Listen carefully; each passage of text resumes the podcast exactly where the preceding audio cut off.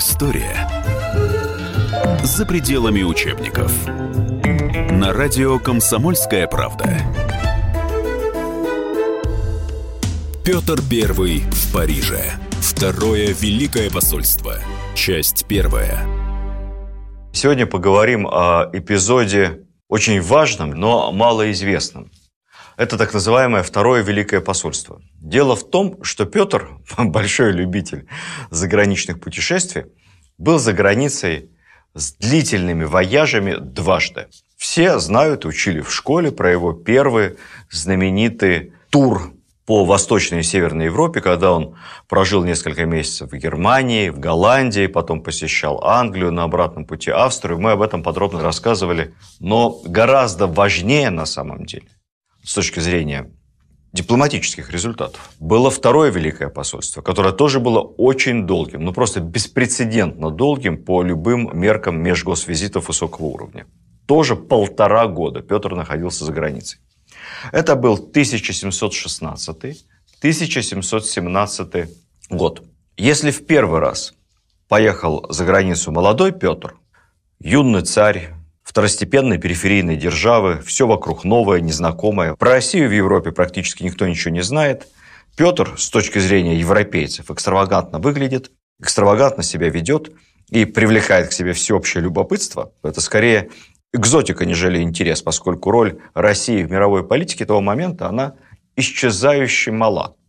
То второй раз, уже несколько лет спустя, после Полтавы, после целого ряда триумфальных побед в Северной войне, в Европу едет царь мощной державы, зрелый мужчина, Петру на этот момент около 45 лет, человек абсолютно сложившийся, уверенный в себе и ставящий в ходе этой поездки перед собой целый ряд очень практичных и конкретных целей.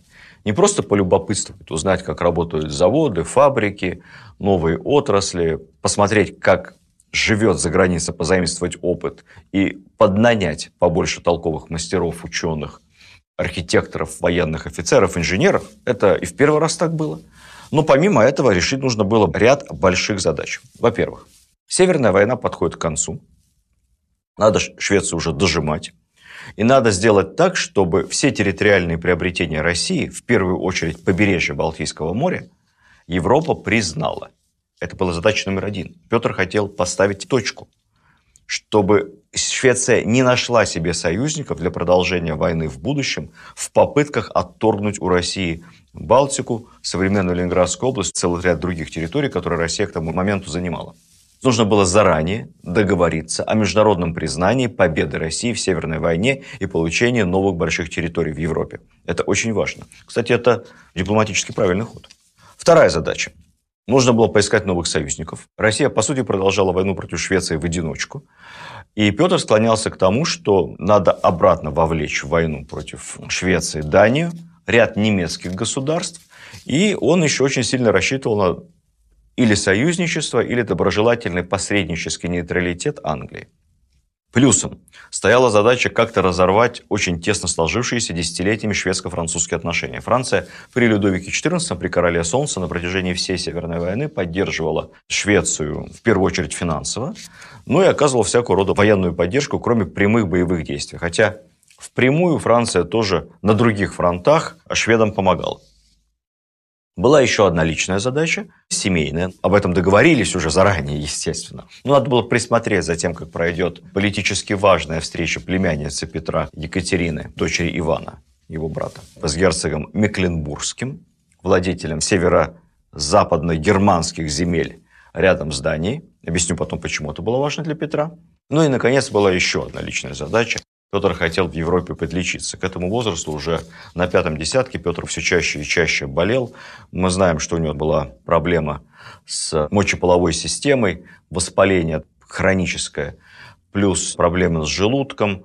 Петру помогали минеральные воды, и все врачи активно рекомендовали лечение на минеральных водах, а лучшие источники минеральных вод тогда были в Германии и еще на севере, северо-востоке Франции. Вот такой комплекс задач.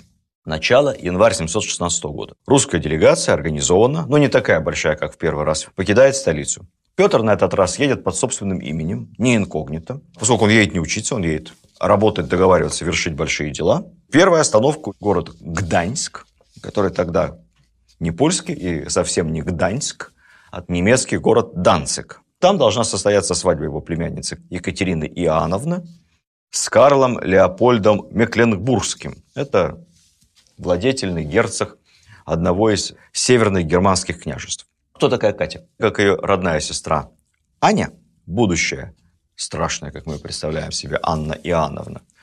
Катя девушка молодая, образованная, ее с детства обучали иностранным языкам, немецкому, французскому, танцам, хорошим манерам. Невеликая она красавица, полновата даже под тем меркам, небольшого росточка, белолицая, темноволосая, но зато, говорят, веселая и доброжелательная. По тем временам, честно говоря, красота никакого значения не имела, а замужестве договаривались э, большие дяди, Петр Великий и Август Саксонский, и, собственно, родители Карла Мекленбургского. Петру нужна была такая брачная дипломатия. Ему вообще нужен был союзник на севере Германии, потому что это герцогство удачно очень стратегически расположено. Там хорошие остановки для военного и торгового флота.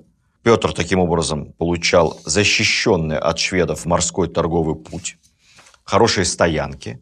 Далее, это буквально на полпути к Франции и к самой Западной Европе, если двигаться из Балтики. Более того, в результате этой свадьбы все это герцогство Мекленбургское переходило под протекторат России. То есть в портах размещались русские гарнизоны, в крепостях русские воинские части, и Россия брала герцогство под свою защиту. От этого, как мы знаем с вами, несложно догадаться, полшага, и было бы то же самое, что и с Курляндией, поэтапное вхождение в состав Российской империи. У нас было бы неплохое владение на севере Германии. Петр все это рассчитал, ему эта идея очень понравилась, бракосочетание состоялось. Кстати сказать, что значит правильные переговорщики. Согласно брачному договору, да, Россия брала герцогство под защиту, размещала там свои военные базы, а герцог обеспечивал своей супруге не переходить в лютеранскую веру, то есть свобода православного вероисповедания, строительство православных церквей предполагалось на севере Германии, а также выплачивать супруге по 6 тысяч ефимков шкатульных денег. Девушки, запомните, не деньги на булавки, а деньги, которые кладутся в шкатулку. 6 тысяч ефимков в год – это приличные деньги. Главный фрегат Петровского флота той поры Полтава стоил вместе с пушками и со снаской 30 тысяч ефимков. Соответственно, это одна пятая часть большого корабля. Вполне достаточно, чтобы жить весьма безбедно. Поженив племянницу удачно, Петр вздохнул и отправился после свадьбы на минеральные воды, на лечение, как раз в один из немецких курортов. Там он пролечился несколько недель, потом Копенгаген, потом долгая коллизия с несостоявшимся союзом между англичанами, датчанами и русскими против Швеции и с несостоявшимся морскопехотным десантом в Скании и захватом Стокгольма. Начну с попытки России договориться с англичанами о чем-то хорошем. Попытки русских как-то установить с англичанами не только традиционно взаимовыгодные торговые, но и военные и политические отношения. Англия была заинтересована в торговле с Россией, как мы знаем, поскольку получала от нее важные кораблестроительные материалы, Англия владычица морей, лес, пенька, парусная ткань и так далее. Без этого бы всего не было эффективного английского флота. Но держалась в стороне. И вот на каком-то этапе шведы начинают открытую торговую войну, захватывая в Балтике все суда, идущие в Россию, в том числе суда английские. Достаточно сказать, что только весной 15 года шведы захватили около 30 английских судов, которые шли торговать с Россией. На почве финансовых сложностей англосаксы занервничали, и это привело к естественному сближению русских и английских интересов.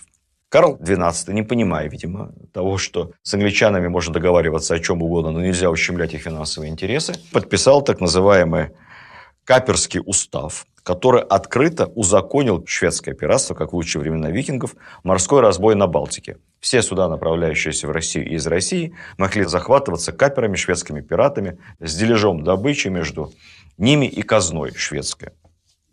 Таким образом, Англия вступает в конфликт Швеции – она начинает требовать компенсации огромных убытков и решает, что пора как-то этого Карла урезонить. Может быть, стоит нам поддержать русских. Вот тут и начинается сосредоточение союзных флотов британского, датского и огромного русского флота, который прибыл вместе с Петром в районе Копенгагена. Начинаются переговоры по поводу высадки совместного десанта в Швеции. Там от Дании до Швеции, посмотрите на карте, рукой подать. Но все вот эта история весны 1716 года – это большое темное пятно. Я об этом вскользь вам уже рассказывал.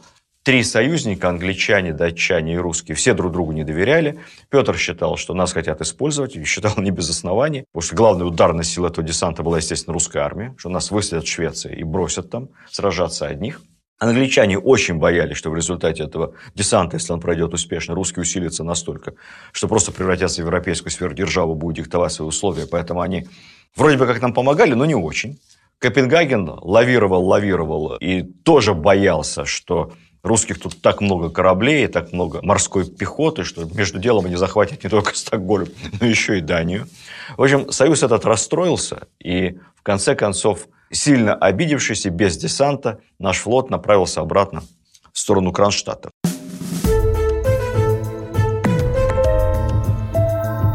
История за пределами учебников. На радио «Комсомольская правда». Петр I в Париже. Второе Великое посольство. Часть вторая. Начнем с самого начала. После неудачи весной 716 года союзнической высадки в Скании Петр отправляется в Голландию. Ну и, собственно, на этом первая часть Великого посольства, начавшегося в январе 16 года, перетекает во вторую. Петр отправляется после этого в Амстердам. Здесь я должен сделать небольшое отступление. Если 20 лет назад молодой Петр очарован Голландией, считает это ну, прямо счастьем, лучшим местом на земле, самое культурное, архитектура приятная, ровная, каналы, люди воспитанные, одежда удобная, денег у голландцев много, они очень богаты.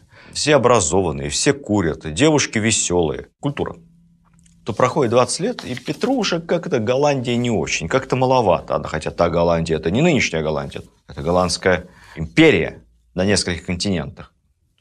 Но не для Петра. Для Петра это все-таки что-то такое уже мелкобуржуазное. Ему хочется масштаба, величия. Да, он по-прежнему в Голландии посещает мастерские, фабрики, нанимает мастеров, ведет политические переговоры – с возрастом Петр все больше и больше интересовался историей, что мне особенно приятно. Например, в Голландии он побывал у одного местного коллекционера, у которого была большая редкость – сохранившийся римский саркофаг. Этот саркофаг у голландца находился где-то в подвале. Поскольку он был такой огромный, мраморный, тяжелый, он его там прятал. В подвале темно. И э, голландский коллекционер потом с трепетом в своих воспоминаниях описывал, как великий государь московский, во всех смыслах великий, пригнувшись, залез в этот подвал, потребовал себе как можно больше свечей, сам в руки взял огромный канделябр и, встав на колени, долго рассматривал каждый мраморный барельеф на этом саркофаге, заглядывал и снаружи, и внутри. Зело любопытен был наш государь Петр Алексеевич. Но в целом звезда Голландии закатывалась. Петру нужен союзник помощнее. И, конечно, главная держава на континенте той поры – это Франция, достигшая пика своего геополитического могущества при Людовике XIV, которая поддерживала все время Швецию, стояла у нее за спиной. Петр хочет договориться с Францией о стратегическом союзе и признании в будущем результатов Северной войны.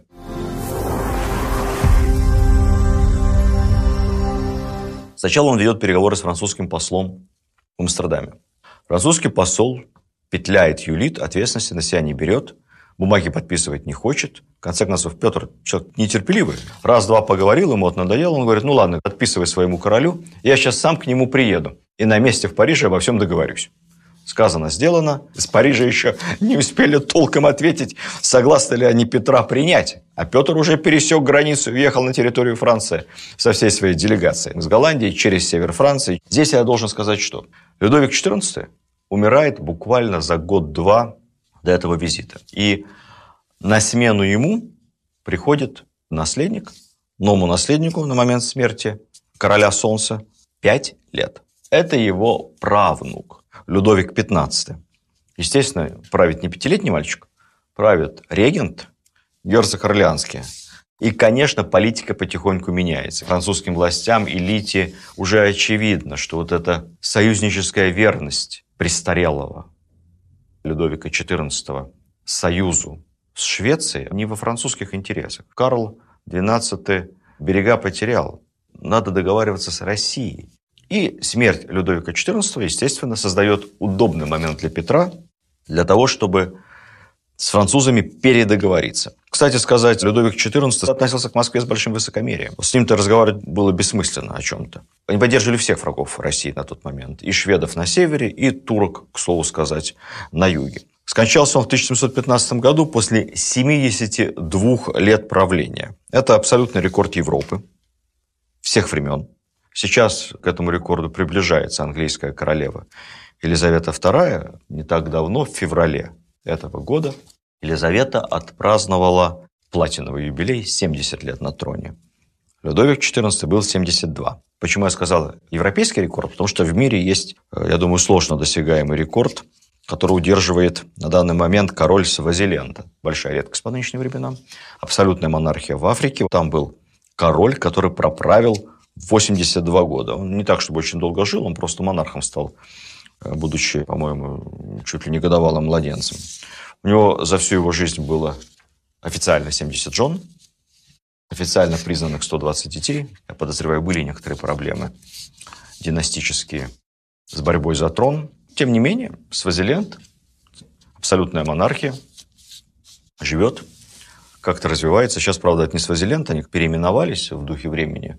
Если Свазиленд – это Land of Swazi, это земля племени Свази на английском, на языке колонизаторов, то сейчас эта страна называется точно так же, земля Свази, но уже на местном наречии, запамятовал как точно.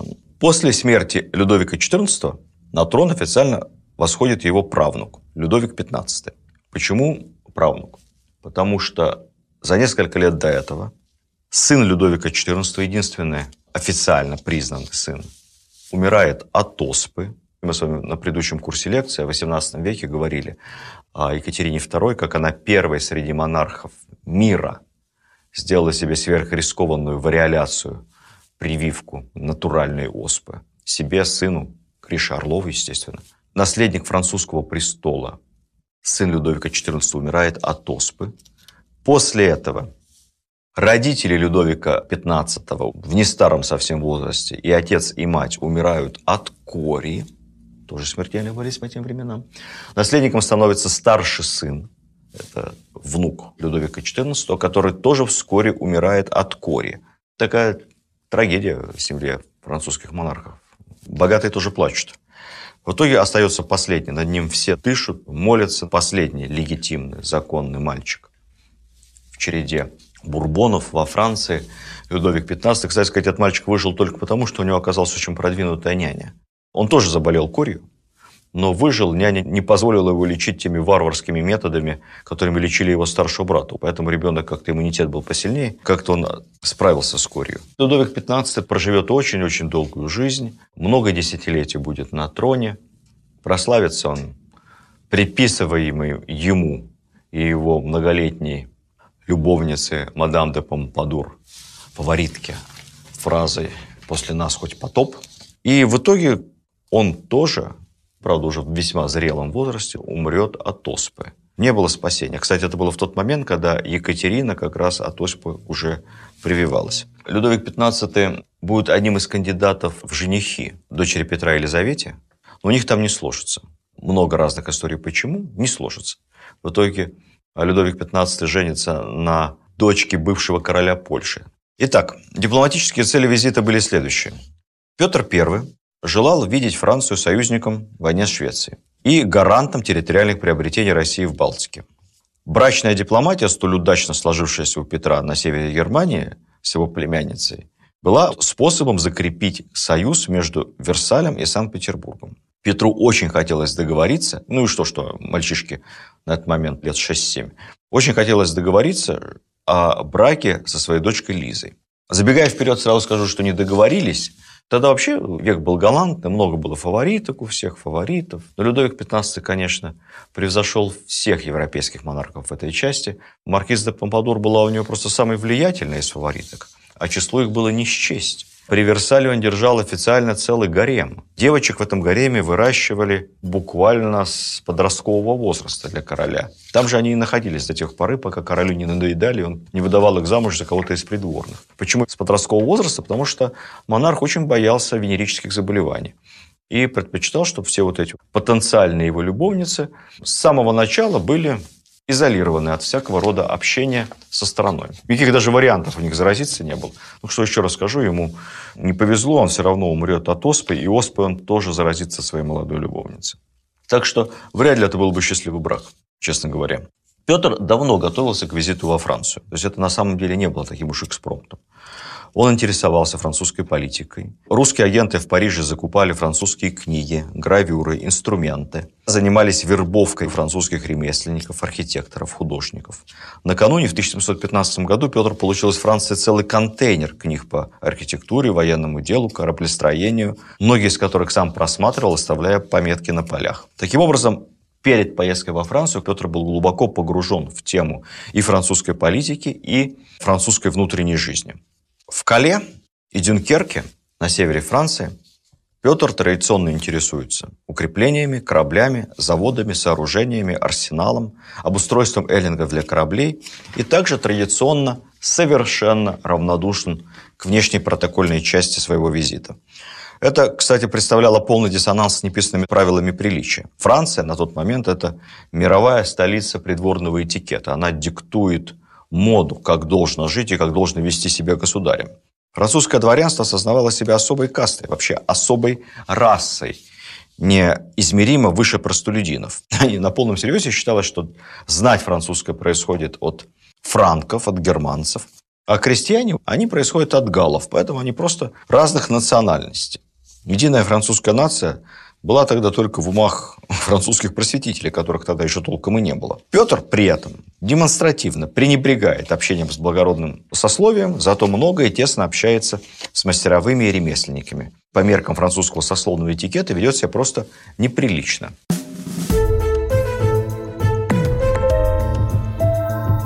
История за пределами учебников. На радио «Комсомольская правда». Петр I в Париже. Второе Великое посольство. Часть третья.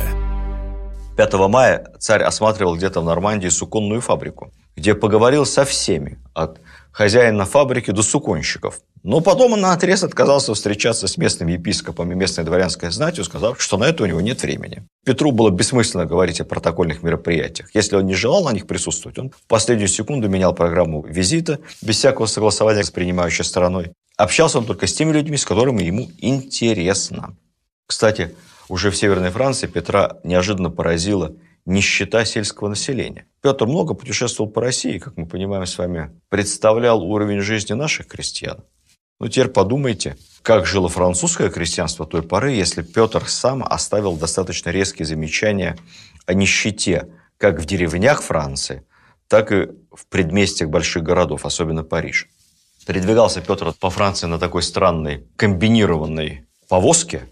У нее были нижняя часть от кареты, дроги, но карета, она вся закрыта, там маленькие окошки. Петр страшно любопытен, ему интересно. Он все время крутил головой по сторонам, хотел посмотреть, что где вокруг находится. Поэтому верхняя часть у него, кузов, был полуоткрыт от одноколки.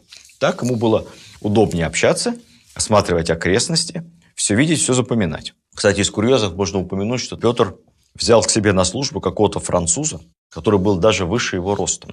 2 метра 17 сантиметров. Он шутливо писал своей жене Екатерине. Переписка с Екатериной, она всегда в таком ироничном ключе. «Посылаю тебе, Катя, Карлу, то есть карлика, Карлу француженина». Когда этот Карл, француженин, приехал в Россию, его даже женили на какой-то особо высокой чухонке, и Петр надеялся вывести такую породу широкоплечих, мощных особых людей. Ну, ничего не получилось там, что-то не заладилось. Умер француженин. Детей у них не было. Говорят, из его тела сделали чучело для камеры. Я, честно говоря, не видел. Кому интересно, посмотрите.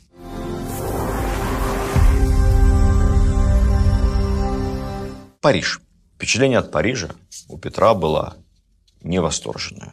Петр любил порядок, ровные улицы, регулярную застройку. Мы это все видим сегодня в Петербурге.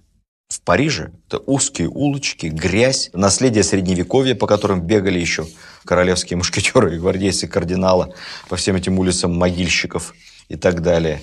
Ведь тот центр Парижа, который мы знаем с вами сегодня, вся эта красота, она появилась только в конце XIX века, после масштабной перестройки города бароном Османом. Барона обвинили тогда в том, что он изуродовал Париж, но только тогда Париж и приобрел свой современный, с архитектурной точки зрения, прекрасный вид.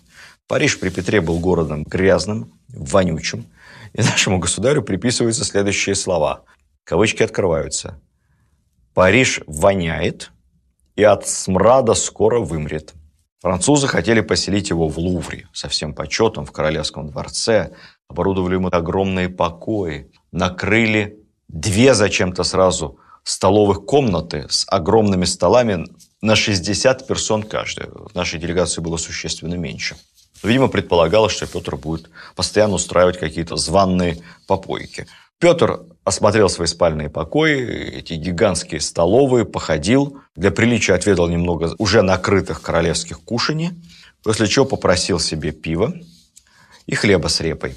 И сказал, что, знаете, тут как-то неловко мне, и переселился в гостиницу. Гостиница находилась неподалеку, Петр чувствовал себя там хозяином, потому что он снял для своей делегации весь этот небольшой отель. Но на самом деле он поступил очень тонко, потому что Петр предполагал быть в Париже долго. Он там пробудет полтора месяца. И одно дело, когда ты все время на глазах у кого-то, на чужой территории, и, соответственно, все, кто будет с Петром встречаться, будут приходить во дворец королю Франции. А так Петр вызывал всех французских вельмож к себе. И, как мы увидим вскоре, и регент, герцог Орлеанский, тоже не будет принимать Петра в Лувре, а прибудет к Петру в отель. Петр очень точно понимал свой вес в европейской политике, правильно расставлял акценты и делал так, что даже протокольные мероприятия проходили теперь по сценарию Петра. Кстати сказать, в отеле ему тоже не очень понравилось, в том смысле, что он не любил больших комнат и высоких потолков, ему дали самую красивую спальню. Петр затащил туда свою знаменитую походную постель. Это был полушкаф, полугардероб. И в этом шкафу и ночевал. Тогда это считалось очень модным, поскольку спать в закрытом помещении полусидя считалось полезным для позвоночника. Не представляю, как Петр засыпал, но вопрос привычки. Получалось шкафу и полезно для здоровья, и психологически комфортно. Петр любил низкие потолки. Повседневная жизнь Царя была объектом пристального внимания парижан. Они с нескрываемым любопытством следили за каждым шагом русского медведя. Об этом писали газеты, множились слухи, домыслы. Ходили разговоры о каких-то грандиозных попойках, о толпах девушек с пониженной социальной ответственностью, о феерических дебошах в этой гостинице. Но, откровенно скажем, если в первое Великое посольство по молодости Петр немного и дебоширил со своими друзьями, то никаких доказательств, никаких свидетельств какого-либо буйного поведения Петра в Париже нет вообще. Напротив, Петр рано ложился спать, рано вставал, много работал, бесконечно посещал разные мероприятия, легко питался. Его еда, это прямо видно по записям, что ему подавали на стол, сыр, лук, хлеб, простая пища. Очень простое одеяние Петра. Нельзя сказать, что он любил грубую одежду. Нет, по-своему Петр был модником. Если мы посмотрим на гардероб Петра, который хранится сейчас главным образом в Эрмитаже, то вся его одежда и камзолы, кафтаны, офицерские мундиры, они сделаны очень качественно. Это максимально тонкое по тем временам качественное сукно, шерсть. Там, где необходимо, какие-то, конечно, кружева, галстуки. Если это галстуки, то из тонкой полотняной материи, либо из тонкой шелковой материи.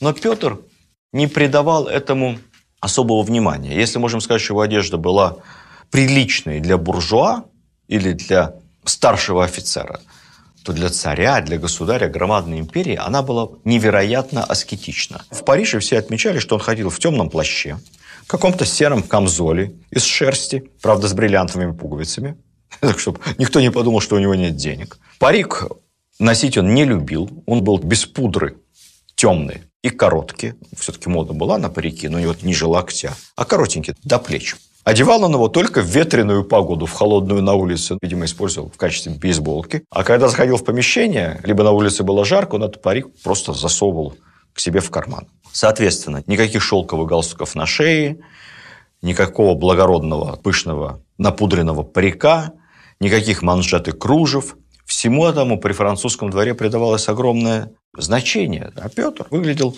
по словам кардинала Франции Дюбуа, я зацитирую, «царь, одетый как простой буржуа». В те времена буржуазия была лишена какого бы то ни было скромного обаяния. Это была крайне уничижительная оценка. Как буржуа, это, как по-нашему сказать, как лавочник одет. Царь, везде сопровождаемый одним лишь лицом своей свиты, начал осматривать город и посещал все места, достойные внимания. Он жаждал все видеть, все знать, при этом высказывал самые здравые суждения. Царь всегда держит при себе карандаш, бумагу. Он набрасывает на бумагу чертеж всего, что кажется ему заслуживающим внимания. Перечислить места и учреждения, предприятия, которые посетил Петр, не хватит времени всей нашей лекции. Он был везде ботаническом саду, в обсерватории, где провел несколько часов у телескопов, купил себе за 2000 рублей большие деньги. Механическую модель движущейся небесной сферы, представляющей собой объяснение системы Коперника. Он посещал несколько раз королевскую типографию, все слесарные, плотницкие королевские мастерские, кабинеты механики, библиотеки, Королевскую академию живописи и скульптуры, фабрику зеркал в Сан-Антуанском предместье, мастерские столяров и литейщиков. Не романтично, но полезно. Несколько раз бывал в легендарной Сорбоне. Есть история о том, что он даже побывал на могиле кардинала Ришелье и, обняв его статую, сказал, «Я бы отдал половину моего государства такому человеку, как ты, дабы научил ты меня управлять другой половиной». Исторический анекдот. Петр был не из тех людей, которые отдадут кому-то хоть одну деревню от своего государства ни за какие ковришки. А вот научиться всему хорошему – это Петр умел. В Лувре Петр побывал на какой-то выставке искусств, но больше всего он пришел в восторг в зале, где были представлены маленькие модели военных крепостей, фортификаций, сделанных знаменитым, самым прославленным европейским инженером Вабаном – и на примере этих маленьких крепостей он тоже ползал, смотрел, какие там хитрости, как лучше сделать крепость, как лучше строить, как лучше защищать, как лучше штурмовать. В мануфактуре гобеленов Петр побывал дважды. Долго наблюдал за работой мастеров, беседовал с ними. Загорелся идеей создать такие же гобеленовые мастерские в Петербурге. Кстати, и создал. Там же наняв в Париже примерно 60 мастеров разных профессий и увезя их с собой – Затем он посетил Дом инвалидов. Дом инвалидов в Париже – это не музей, как сегодня. Это богадельня для содержания ветеранов войны. Там царь, опять же зацитирую воспоминания, в солдатской столовой отведал похлебки, вина, выпил за здоровье французских солдат, похлопал их по плечам, называя комарадами. Ему весьма понравились солдатская церковь, аптека и госпиталь. Там, кстати, находился и госпиталь для выздоравливающих солдат. Царь подошел к одному из раненых, пощупал у него пульс и по пульсу предсказал солдату выздоровление. Как мы с вами помним, в медицине Петр разбирался. Видимо, не только в европейской, но и в восточной, если ставил диагноз по пульсу.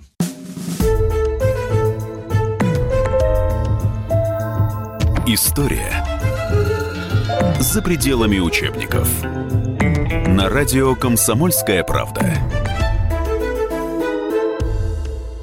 Петр I в Париже. Второе Великое посольство. Часть четвертая. Далее. С дамами французскими Петр практически не общался. Аристократки приезжали к нему регулярно познакомиться, представиться, но вел он себя с ними как-то безразлично, что ли, не отсыпал им положенных комплиментов, не беседовал с ними подолгу ни о чем. Петр был очень практичен, он не хотел тратить время на то, что ему неинтересно. При этом, с точки зрения этикета, проявлял удивительную бестактность. С точки зрения Петра, какая бестактность? Он куда-то заторопился, прервал встречу с какой-то очередной французской графиней, выскочил на улицу перед своей гостиницей, увидел первый приличный экипаж, прыгнул туда и распорядился ехать по плану, дальше по графику на интересующую его французскую фабрику. Когда приехали, выяснилось, что это был экипаж этой графини. Она была вынуждена добираться домой пешком. Петра пригласили на парадный смотр специально в его честь французской гвардии. В параде участвовали французские швейцарские гвардейцы, тяжелая, легкая кавалерия. Но все эти шествия, зеваки, клубы пыли, сильная жара Петру не понравилось, испортило впечатление от зрелища. Как писали, он почти не смотрел на войска и покинул парад, не дождавшись даже основного прохода войск. Затащили Петра и в оперу. Как мы с вами помним, Петр любил разные представления, где он участвовал. Смотреть представление со стороны Петру было неинтересно. В газетах, конечно, потом написали, что царь был поражен масштабом и величественностью французской оперы, французского спектакля. Опера тогда это не только пение, но и танцы. То есть это такой микс жанр.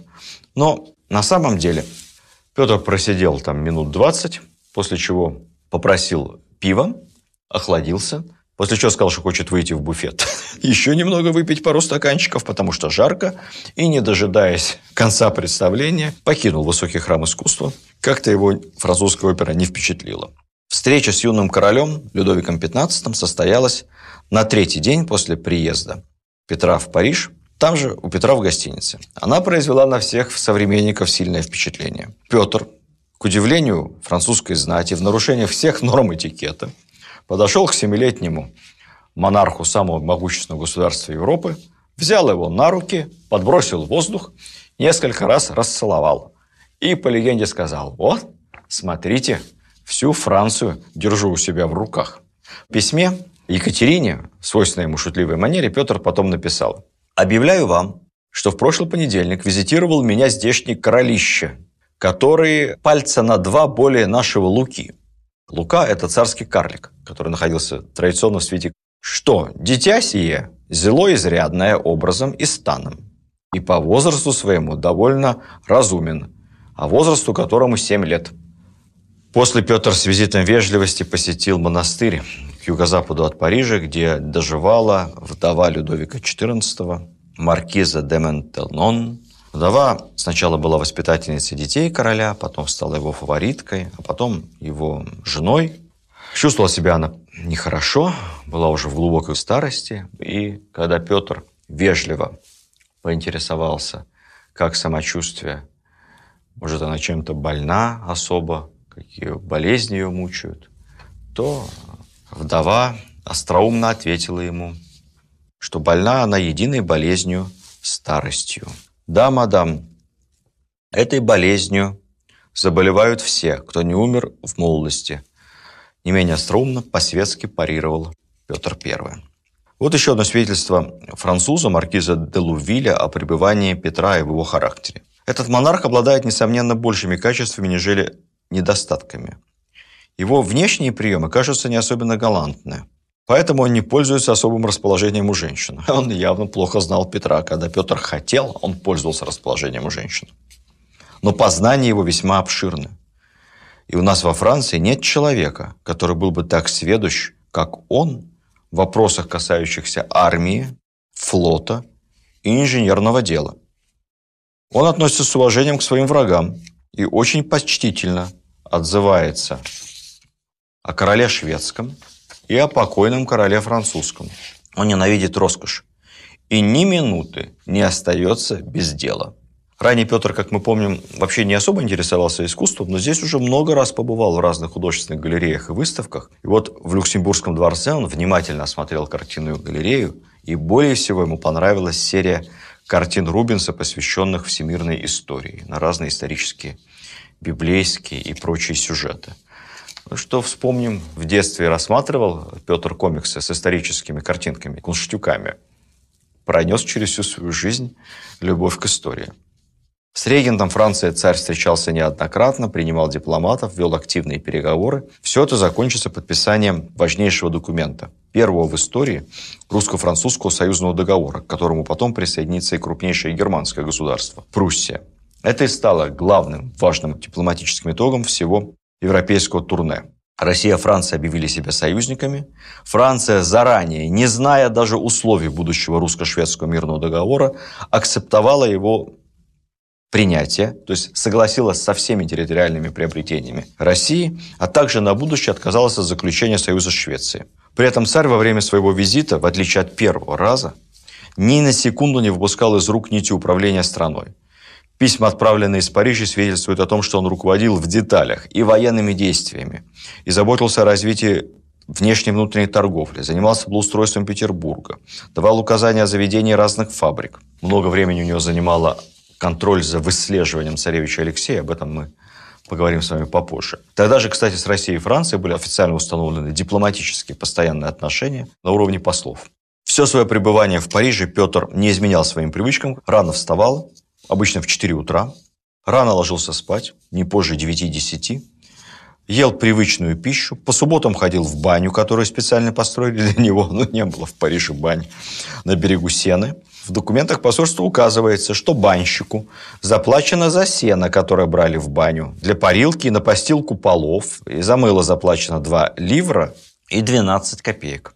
Такая была смешанная система оплаты. Зрелище русских, которые выбегали после парной, прыгали прямо в реку, вызывало большой интерес у парижан и парижанок. Фонтенбло Петру остроили традиционную королевскую охоту на оленей. Охота не понравилась Петру, он вообще не любил охотиться, считал это пустой тратой времени. Когда в день рождения 30 мая Петру устроили большой праздник, деревья, фонтаны были иллюминированы, небо освещалось фейерверками, музыканты играли на духовых инструментах. Петру очень понравилось, и по возвращении домой он издаст указ об организации ассамблей и введет в придворный быт праздничные общие собрания. Кстати, сам Петр не был бы Петром, если бы на всем этом шумном празднике больше всего ему не понравилась водоподъемная машина. Половину своего дня рождения он изучал систему колес и насосов, которые служили для подъема воды на высоту довольно значительную, там более 150 метров, чтобы питать фонтаны Версаля. Всю эту систему будет поручено изучить, скопировать, усовершенствовать, и результатом станет наш блестящий Петергоф – который для каждого, кто бывал в Петергофе и в Версале, конечно, каждый скажет, что Версалю до нашего Петергофа, честно скажу, как до Луны. Во всех отношениях, в том числе в отношении водоподъемных машин. Кстати сказать, когда дошли слухи об этом шумном празднике и дне рождения Петра в Версале, все-таки Екатерина нашла повод его упрекнуть в гулянках – и написала ему шутливое письмо, говоря о том, что там, наверное, ты с девушками французскими развлекаешься. На что Петр оправдывался ей письменно. Какие девушки? Я не таковски. Стал я стар. Да и по старости моей вести себя так вообще неприлично. Так писал 45-летний Петр. Скромный в быту, Петр в Париже потратил немало денег на покупку предметов роскоши, но в основном все они предназначались для жены. В расходных книгах зафиксирована покупка двух колясок с двойными пружинами. Удобно было ездить по нашему бездорожью. Различные мебели для дома, тканей, женских платьев и даже цветочных горшков. Так что был Петр не чужд домовитости.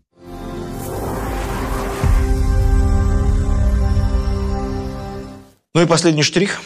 Петр посетил Академию наук и произвел огромное впечатление – на членов Французской Королевской Академии своим искренним интересом к самым разным наукам, особенно к точным, инженерным, к математике и к своим познаниям. Уже после отъезда, прибыв в Петербург, Петр получит письмо, официальное извещение из Парижской Академии Наук о том, что он избран ее почетным членом.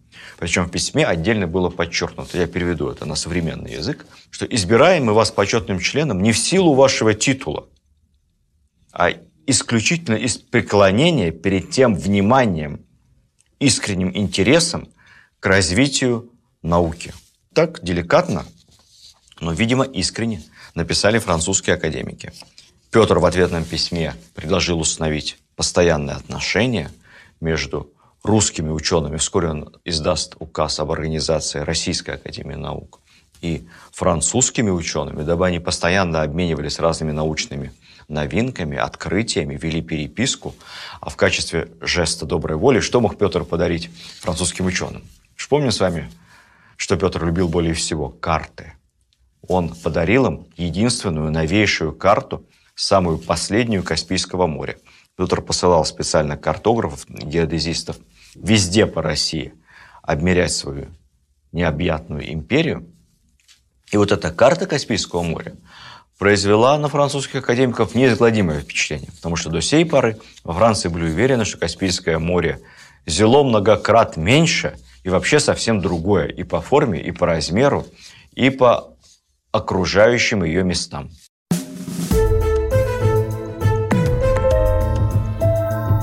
История за пределами учебников.